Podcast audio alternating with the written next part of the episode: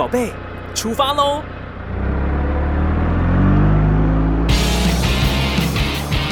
亲子加油站，帮您加满教养正能量。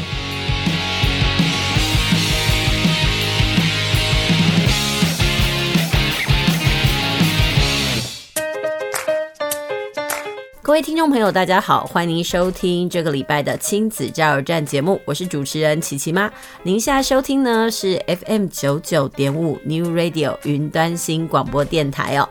很快的这个时间呢，已经来到了这个六月底。那想当然，对家中有这个学龄孩子的家庭来说呢，孩子的学期呢又要结束的，紧接着呢，他们就要面对暑假生活了。今年的暑假，不知道听众朋友，你有为孩子规划什么样子的活动吗？有人说啊，呃，暑假这段时间，其实只要是放长假，就是孩子学习能力呢，呃，开始下降的时候。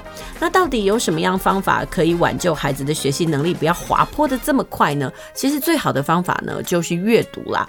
所以在我们的节目当中呢，在这个暑假的这段时间呢，我们会陆陆续续呢为听众朋友介绍这个孩子应该读的，也不能说是。应该读的就是适合读的读本哦，呃呃，在脸书上有很多小学生适合阅读什么样的社团哦，呃，其实团妈呢很早开始呢就开始针对呢不同的这个出版社呢规划这个优惠的这个购书哦。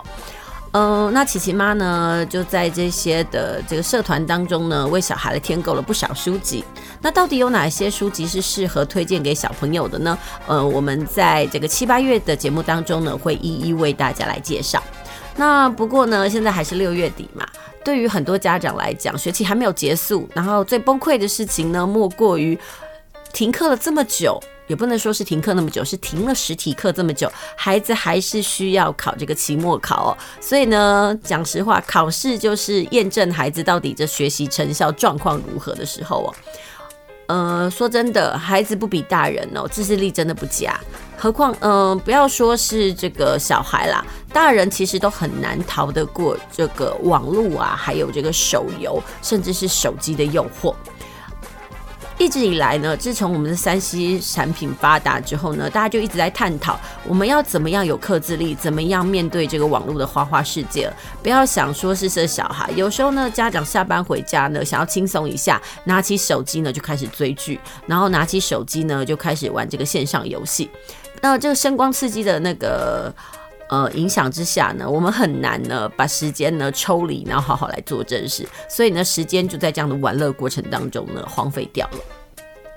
那很多学校呢，因为这个最后这几个礼拜呢都是线上课的关系，所以决定不要考期末考。但是呢，还是有一些学校呢决定，不管怎么样哦，真的是停课不停学，还是得验收孩子的学习成效。所以真的会有不同的这个风情存在。有的家长呢就会觉得说，哎，不考期末考，我怎么知道我孩子这学期他学的状况怎么样呢？那要考期末考的部分呢，家长也会很担心说，那我们的孩子呢，在这段时间里面，好像心都不在这个课业上哦，哦，都被这个网络世界所迷惑了，到底该怎么办？其实说到这个，怎么样让孩子在这个网络的学习上面是有意思的呢？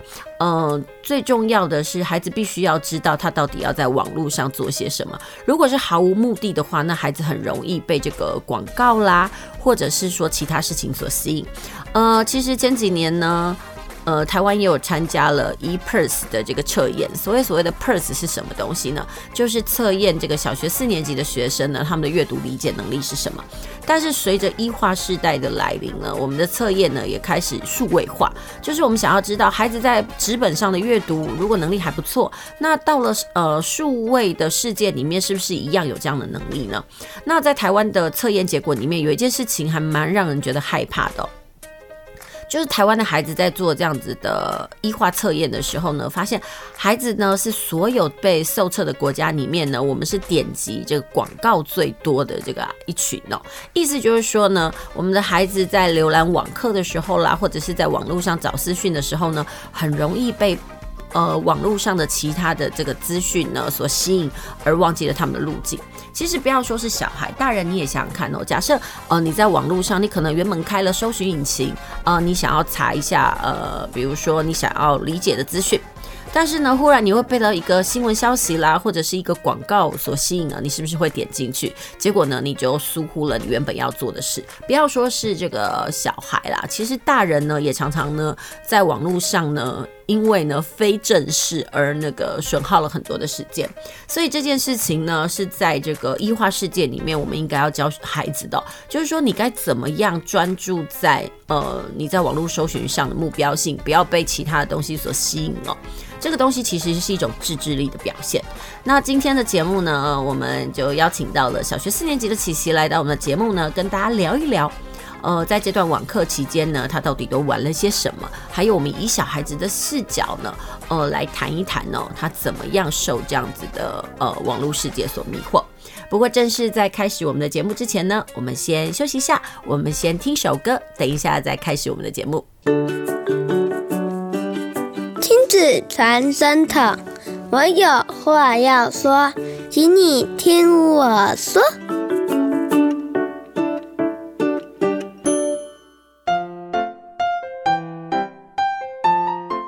继续回到我们的节目，您现在收听的是每个礼拜天下午五点到六点为您播出的亲子加油站节目。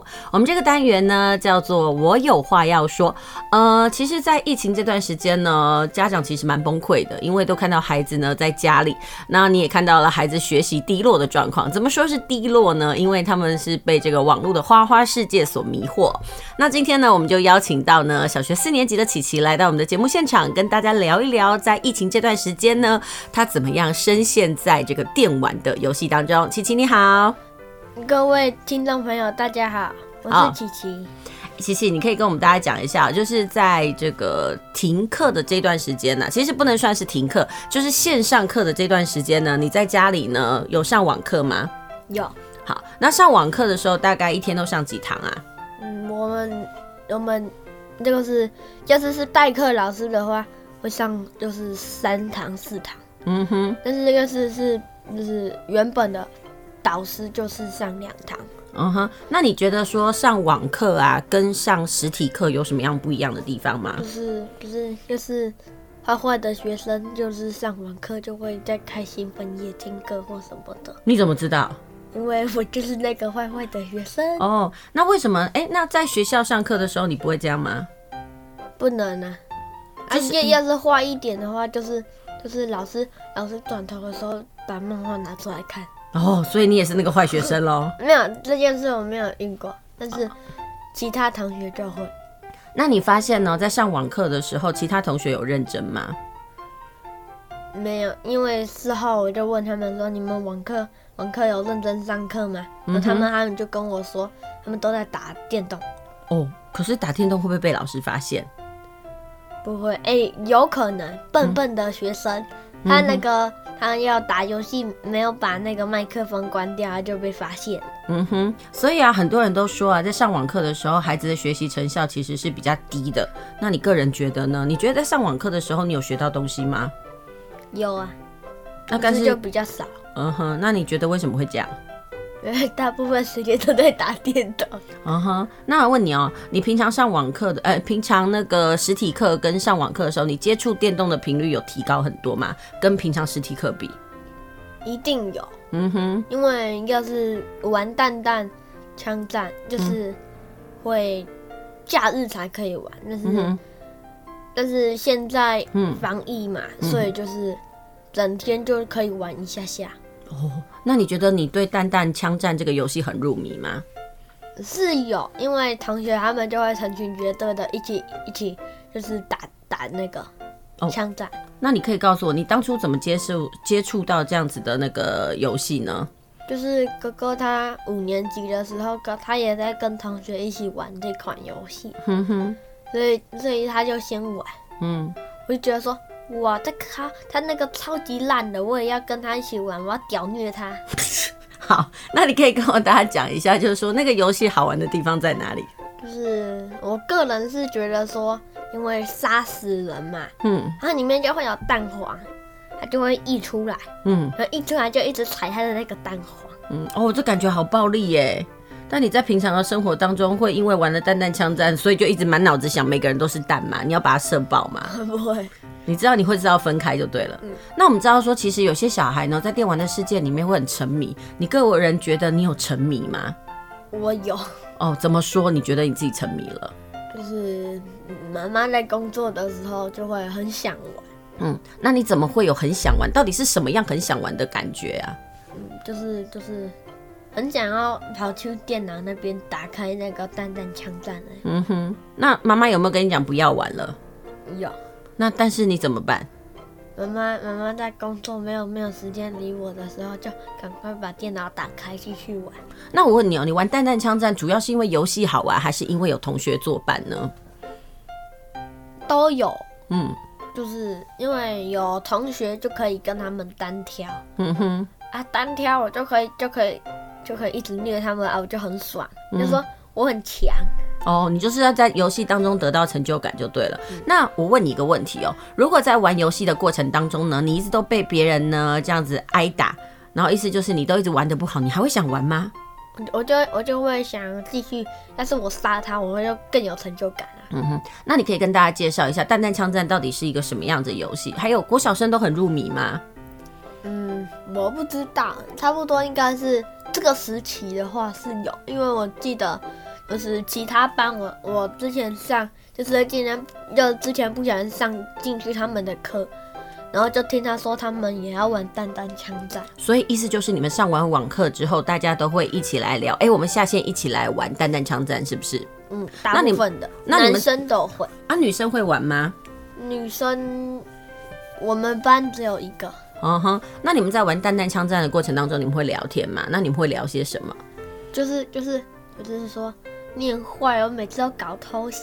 嗯哼哼。所以其实那也是你们的社交活动之一，就对了。嗯、说真的，在现在的孩子的生活当中呢，就是呃，不管是手游啦，或者是网络游戏，已经成为他们生活的部分了。呃，我们没有办法完全的禁止，因为它真的是有它迷人的之处。孩子在这个过程当中，可能是同寻求同才的慰藉啦，或者是寻求一种成就感。那最重要的是，孩子必须要有自制力哦，才能呃避免自己深陷其中，然后呢荒废了课业。那琪琪你自己想想看哦，你有为了呃这个。呃，玩弹弹枪战呢，而疏忽你自己的功课吗？你自己去想想，思考一下。我有时候有，有时候没有。嗯，那你个人觉得该怎么办？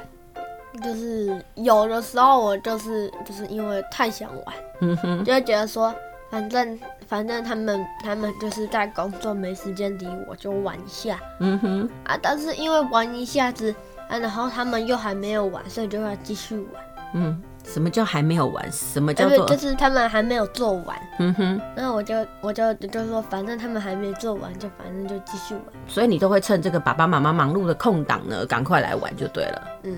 可是你有没有觉得说你在玩单单枪战的过程当中玩完了，然后呢就欢乐一下，结果好像自己的课业都没顾到？你觉得你有吃到什么样子的苦果吗？有。什么样的苦果跟大家说一下？就是之前就有欠就有欠功课。嗯，线上的作业啊，嗯、就是因为就是跟同学一直玩蛋蛋，啊，最后就就要补，就补很久，补一个星期。那你觉得该怎么样避免这样的状况？还是你就是继续还是这样玩下去，不管它？就是先做完再玩。嗯，你个人觉得先做完再玩感觉比较好，是不是？嗯。为什么？因为因为要是你先做完再玩的话。你那个妈妈问你说功课写完了没？至少你至少可以可以跟他说写完了，嗯哼，至少还可以让你玩一下嘛。嗯哼，哎、欸，那我们知道，其实很多学校有些老师是因为说，呃，因为都是线上课的关系，所以就决定不要期末考。那你们学校有期末考吗？有，他说要去实体的，是那个期末考。嗯哼，那你个人觉得，哎、欸，因为线上课学习的状况不太好，那又要期末考这件事，你有什么感觉？就是会觉得说。就是你学习没有很充分，结果，结果就是要要练习，就是要考全方面的练习。嗯哼，那个考试。那我问你哦，如果真的再让你选择，你觉得以学习这个角度来讲，你觉得是线上课比较好，还是实体课比较好？以学习的话，当然是实体课。嗯哼，为什么？因为实体课老师老师可以多帮你补充。嗯哼，还有其他的那个啊，还有，但是要是你是线上课的话。时间就会缩短。嗯哼，老师就没有办法特别帮你补充看什么的。那你觉得说，如果要在线上课的时候要学习的好，你觉得最重要的精神是什么？就是要听讲就，那就是要认真听啊。啊，嗯、要是你没有认真的话，老师听老师讲什么，你就是就会疏忽了，没有听到。嗯、那如果再来给你一次选择，你觉得呃你喜欢线上课还是喜欢实体课？当然是网，当然是那个上网的那个，那个是线上课啊。嗯，因为最主要还是因为有很多可以玩游戏的时间，对不对？嗯，所以其实对小孩来讲哦，他们并没有去感受到自己学习的低落是什么。但是如果以学习的成效来讲，他们当然还是实体课。但是玩呢是孩子的天性啊，所以难免。哎，那你可以跟大家讲一下，就是说在这段疫情期间呢、啊，你除了是玩线上游戏，你还有玩什么其他的游戏吗？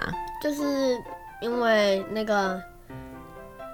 有其他的游戏的话，也是就 Google 上面查，然后就会查到一些，例如你画我猜啊那些的游戏，嗯哼，就会玩一下子。嗯哼，那除了是呃线上游戏外，在实体上呢，没有透过呃电脑的话，呃，听说你跟你的表妹也有玩了很多很奇怪的游戏嘛？你们最喜欢玩什么？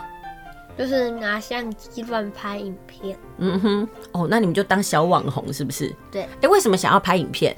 因为因为就是刚好有相机嘛，然后我也有，表妹也有，刚刚好就那个一起。那你们怎么会想要拍影片呢？那你们拍影片的主题是什么？啊，是怎么样想起来要怎么做的？就是两个一起想的啊，大大纲就是表妹想的。嗯，表妹是怎么样跟你提出这个计划？就是就是，他就他就跑来追我，然后他就跟我讲说我们来拍片，拍什么？嗯、他就跟我讲，然后我就我就。就跟他一起拍。那你们拍的主题是什么？就是有一些恐怖片。那、啊、你们怎么样想要拍恐怖片？拍什么样的情节？就是就是假装我表妹是一个记者，然后她走着走着，假如说就就会就会有怒吼声。嗯哼。然后然后我就跟他玩追逐。嗯哼。然后他就把这个过程拍下来。对。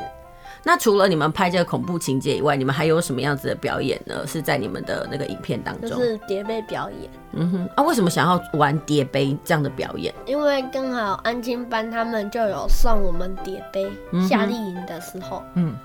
然后我们就拿那个叠杯，就就想说用叠杯来表演，然后刚好可以拍成一个片给别人看。嗯哼，那你觉得说拍影片给别人看是一个什么样的感觉？就是。嗯，什么感觉哦？嗯，这想不到，我不知道是什么感觉，就是就是要拍的时候，就是因为要看什么样比较好看，所以要调角度啊，还有什么的，就比较麻烦。那你会希望你的影片有人看吗？希望。为什么？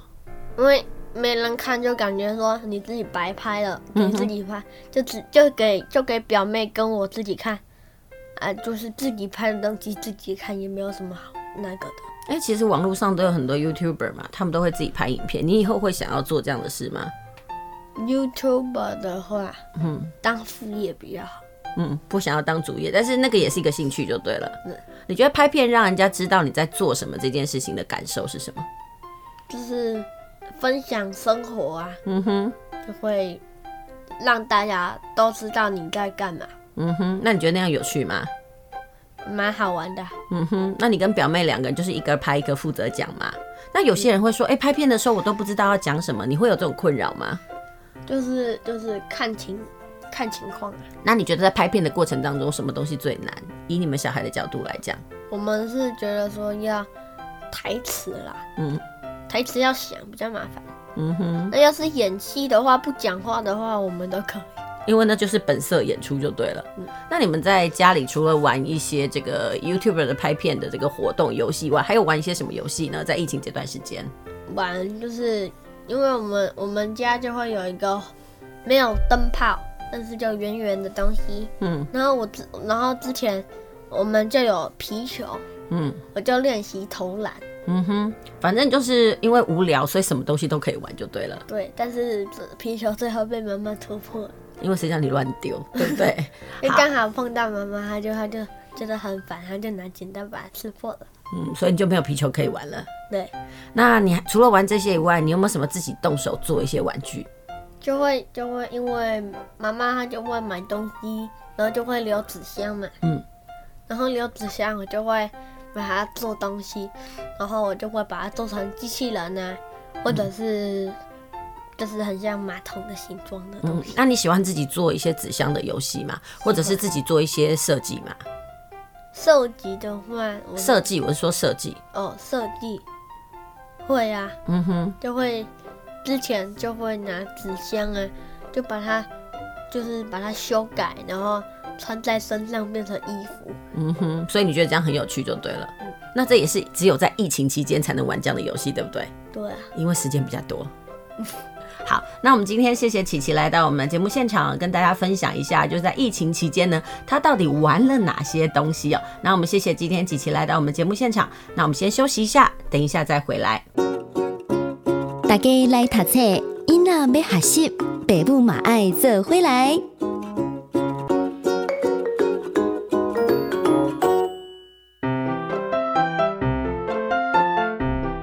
续回到我们的节目，您现在收听的是亲子加油站哦，我是主持人琪琪妈。呃，这个单元呢，我们要进行的是带来读册。那今天的每位听众朋友介绍什么册嘞？其实今天要介绍的呢是这个化学故事。这几年呢，我们发现呢，阅读呢已经成为一种王道，因为考试领导教学嘛，那一零八课纲呢强调的就是阅读能力。那其实很多孩子呢在读课内知识的时候呢，其实都会觉得很枯燥无味。为什么？因为课内知识它所呈现的哦，呃是那种条列式的，它没有故事，呃缺乏历史，它其实就是就是。呃，这种单元式的背诵，所以很多人呢读到了这个物理啦，读到了化学啦，特别是化学，他们都觉得说都要背公式，然后都要背，然后就觉得很痛苦。那琪琪妈呢，最近在房间里面呢找到了一套书哦，它是由品读文化出的，叫做《资优生系列》。那这套书呢非常的可爱，比如说它就有一连串的那种学科故事。呃，举例来说，我今天要介绍的这一本呢是不用背。公式就能知道的趣味化学故事。说到了化学，它其实跟我们的生活可以说是息息相关哦。那我今天要介绍的这本书里面，它就分了个六个章节。那第一个章节就是讲潜伏在我们生活中的魔幻之手，生活中的故事。我们生活中呢，其实都有很多的化学哦，比如说，哎，呃，肥皂怎么来？呃，它其实就是从这个猪身上割下来的哦。呃，那你会觉得说，哈，猪身上怎么会有肥皂？其实就是那个猪油啦，然后透过了煤灰产生的化学变化。那在这本书里面呢，它其实就是用一个又一个的故事，让你知道说这个化学的式子哦。呃，比如说呢，肥皂怎么来呀？然后怎么样煎药啦？还有呢？呃，肚子里装着灯的萤火虫，它到底是为什么身体会发亮？还有什么东西是摔不错的玻璃瓶？还有魔鬼乐色，什么是魔鬼乐色呢？那你敢不敢捡？还有啊，没想到我们常说酒精，酒精会助长火焰哦，但是没想到啊，葡萄酒竟然成为灭火的战士，那到底是为了什么呢？还有呢，什么东西是染料？它为什么可以为那个我们的生活中增添色彩哦？然后在这本书里面呢，其实它都有介绍。然后还有呢，教室里面呢也有玄机哦，体育场里面也有秘密，那些东西都是这个化学的来源。比如说呢，到底我们要用的是圆珠笔还是原子笔哦？还有就是说，我们要怎么给书做这个书套，那怎么样才够扎实呢？那另外在这本书的第三章节部分，就是化学家的故事，就是这个霓虹灯到底是怎么样发现的呢？还有啊，这个农作物呢的福音到底是什么？还有为什么可以从针筒里面喷出细丝？它其实每一个标题呢都是用趣味呢，还有那种悬念做出发，哦，让人家就会觉得说，哦，好好奇哦，这里面到底是在讲一些什么？然后另外呢，在化学故事里面呢，也有跟历史来相结合。在历史跟化学这个篇章里面，就讲，诶，拿破仑到底怎么死的，跟化学有什么关系？还有那个绝世宝剑为什么能够削铁如泥呢？里面到底有加了什么样的化学成分？还有我们常说故宫会闹鬼，那到底那个鬼是怎么来的？跟化学又有什么关系呢？呃，在这本书里面呢，其实就是用一个又一个的趣味故事呢，来告诉你化学的由来哦。那对孩子来说呢，呃，他可能是在读故事的范围当中呢，他就读的一些化学式，然后了解一些啊，原来这样子的东西呢会产生什么样的结果。那另外我说这本书里面有六个章节嘛，它第六个章节呢就是所谓的化学侦探。呃，我们有时候在读这个侦探小说的时候，都有一些很悬疑的凶杀案。那其实这悬疑的凶杀案，如果说你的这个物理化学的背景知识强一点呢，你其实就可以知道说，哦，原来为什么？而举个例子来讲，像那个谋杀天后阿萨加克里斯蒂，因为她本身是那护士嘛，还有药学背景，所以她就知道怎么样用无嗅无味的东西来杀人。那这个东西呢，其实如果有孩子呢，想要呃朝那个。呃，推理作家来迈进的话，他当然，如果他的背景知识越强的时候呢，他写的书呢就会越好看。那当然呢，在我说的这个。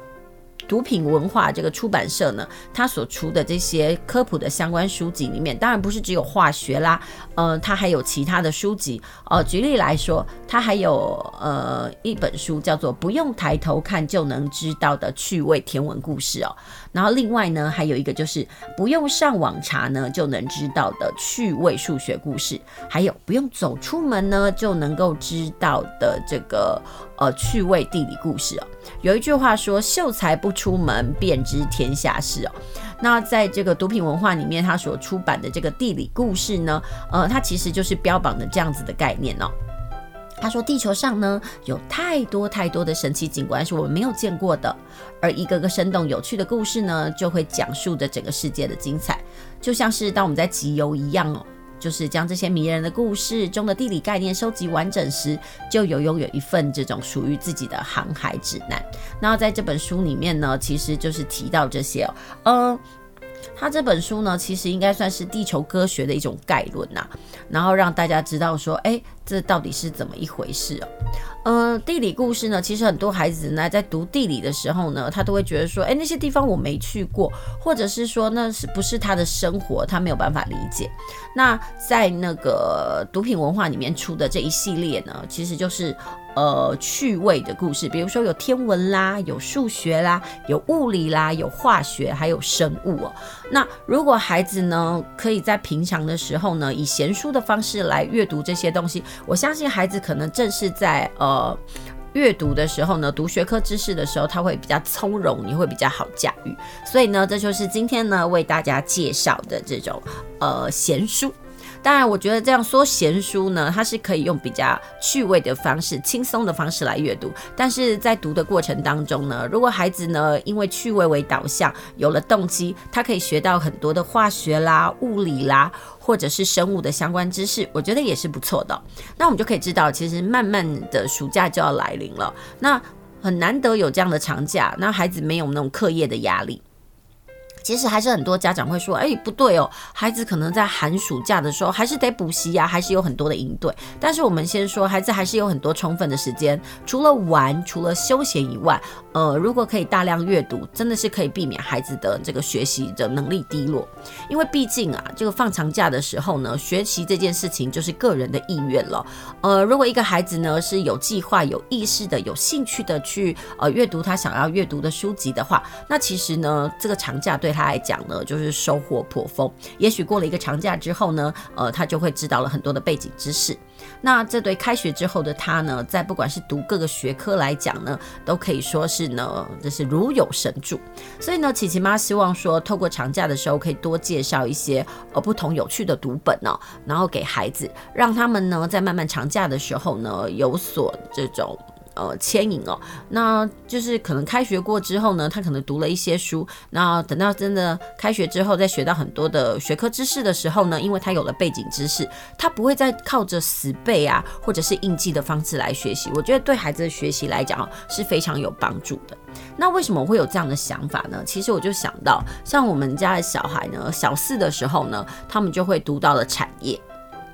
那我们常都会跟孩子讲，有农业啦、工业啦，然后畜牧业、服务业跟运输业。但是说真的，它真的跟我们生活息息相关。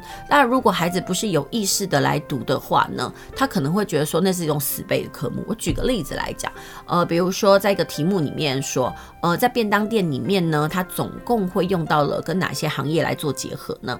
那例如说这个便当的纸盒好了，那可能因为我们家小孩吃完了便当就是把它丢掉，所以。以他很难想象，或者是他很难去连接说，哦，便当是从制造业来的，他可能会觉得说，哦啊，那个不是就是一个盒子嘛？然后他要问，他其实就会去思考的很多的面向。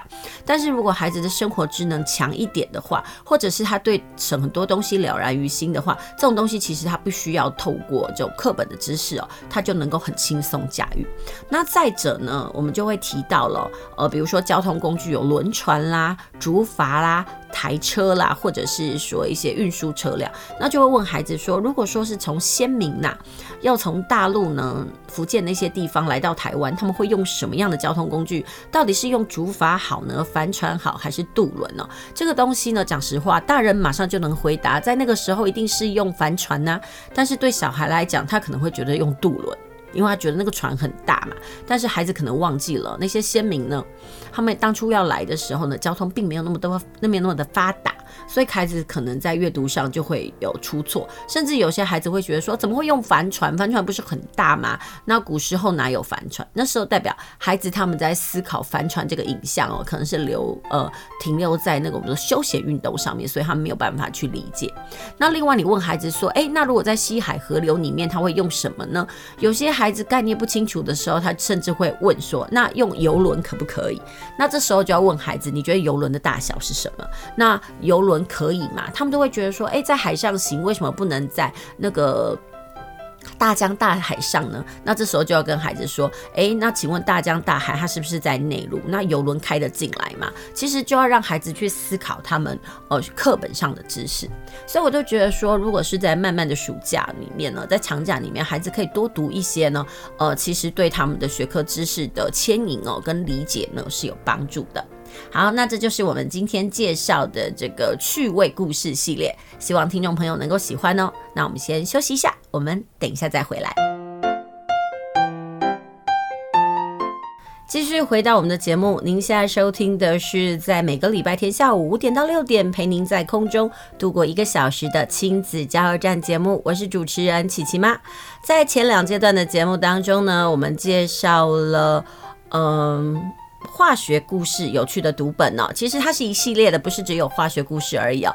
那我们也邀请了琪琪来到我们的节目呢，聊一聊这段网课期间呢，他沉迷游戏的状况哦。其实我相信呢，很多家庭的家长呢，都在这段时间呢觉得很无力，因为看到孩子自己的不自律呢，还有呢学习的这种状况的那个低落哦，所以大家都希望说，哎呀，可以赶快恢复这个实体。但没想到我们就这样一路放到了暑假，然后接下来呢，在暑假。这段时间呢，可能有一些营队没有办法参加，所以家长可能就很烦恼，该底到底有该怎么办？所以呢，在往后的时间里面呢，我们可能就会跟听众朋友来介绍，呃，这段时间呢有什么适合孩子阅读的读本。那当然呢，在节目的最后呢，琪琪妈想要跟大家谈一个议题哦，就是前阵子呢，我有在这个亲子天下里面遇到的一个专题。就是说，为什么有些孩子呢很喜欢责怪别人？比如说他作业没带啦，考试成绩不好，东西不见了，然后呢，他总是呢就说这是别人的错。所以呢，其实讲实话，这样的孩子好像是越来越多。比如说我们在课堂上就会问孩子说：“哎，你为什么没有带讲义呢？”他说：“啊，因为我妈妈昨天没有帮我整理呀。”那我说：“哎，那为什么？”你跟同学都在吵架呢，他就说啊，因为都是他怎样怎样，嗯，我们就会发现好孩子呢，好像没有自省能力哦，都把这个过错呢怪到别人身上。那其实说真的，孩子这样的性格，有句话说得很好，就是罗马不是一天造成的啊。他的这个外在行为呢，只是反映了孩子他长时间的形塑哦。因此呢，我们要谈的是他为什么会这样，要去找出源头哦。那在亲子天下他的杂志里面呢，他分享哦，其实有三种家庭会养出这样的孩子哦。如果呃收音机前的听众朋友呢，你发现诶自己的孩子好像没有自省能力，总是会把过错推到别人身上的时候呢，也许你该思考一下，你是不是以下的三种家庭哦。第一种家庭呢，就是大人习惯这个怪别人。哦我们举个例子，我们以前常说呢，小孩子在学走路的时候跌倒，然后呢，阿公阿嬷都会在跌倒，小孩跌倒的时候把小孩抱起来，然后呢骂地板说：“你看，你看，地板坏坏，都是那个什么啊，地板害你跌倒。”其实很多人呢，这几年呢，开始很多人都会觉得这件事情匪夷所思。孩子会跌倒，可能是他走的不好，反正就是自己的问题嘛，怎么会去怪地板呢？直到后来啊，呃，甚至呢，这样子的呃生活场景呢，也变到了很多的公共场域，比如说在公园里面啦，或者是溜冰场，都会听到这样的话哦。好，好像小孩子跌倒啦，犯犯错，好像都跟自己没有关系，所以这无形当中呢，呃，也养出了小孩呢会把过错推到别人身上的这个过程。那另外还有一件事情，为什么小孩呢他没有这种承担责任？可能是我们在教养的过程当中呢，第二种家庭就是小孩大人呢太习惯责怪小孩了。比如说大人，你要思考一下哦，呃，各位家长们，你要思考一下，你在家里的时候呢，是不是常跟小孩说，哎？啊，我不是刚跟你说过了吗？或者是我就跟你讲吧，你看这水打翻了吼。呃，不管是小孩或小小孩呢，真是太容易被怪罪了。身为父母的我们呢，的确比起孩子来呢，可以说是这个见多识广啦。因此呢，善意的提醒责任，我们是责无旁贷。但是提醒不代表事情发生后要一种你看吧，你看你就是这样的态度来讲小孩哦。因为说真的，当我们这样的言传身教的过程当中呢，孩子无形当中也会学会了，呃，怪罪他人哦。好，那第三种呢，是什么样的家庭会养出这样的小孩呢？就是啊，这个大人哦，太习惯骂小孩了。说真的，人有趋吉避凶的本能嘛。那打，嗯，会被打骂这件事情，大家一定都不喜欢。那讲实话，孩子也不喜欢被骂啊。那所以呢，很多大人就会用打跟骂来处罚小孩。那小孩怎么避免呢？意思就是死不认错，他只要他们都会认为哦，就鸵鸟心态，只要认为说，哎，这件事情呢，我没有被发现，或者是我不承认是我的错的话呢，那我就不会被责怪。也就是因为这样子的不小心的成功经验呢，让孩子呢有了误解，以为呢只要我不承认，然后呢我逃避，那我就不会被怪罪。所以呢被抓包的时候呢。呃，如果大人用更大的力量、更严厉的字眼来打骂小孩的话，根本就是在训练孩子智慧型犯罪的头脑，所以他们一定会不会改过哦，他们一定会想，嗯，我下次不要再被抓到，如果被抓到呢，我要说是别人害的。虽然说呢，罗马不是一天造成的，但是我们还是有拆除跟重建的机会啊。其实教养的模式呢，大人和孩子的性格也都是有机会改变和调教的。如果呢，你发现自己的小孩呢，特别的呃喜欢怪罪别人，没有责任感，或者是总是喜欢推卸责任的话，也许家长你要开始反思一下，你是不是上述呢我讲的这三种家庭之一呢？我相信啊，呃，如果我们呃，身为家长的呢，赶紧做改变，我们的孩子还是有可能会变好的。啊、这就是我们今天呢跟大家分享的教养小绝招啊。那因为时间的关系呢，我们节目也要告一段落了，要接近尾声。那我们就下周同一时间再会吧。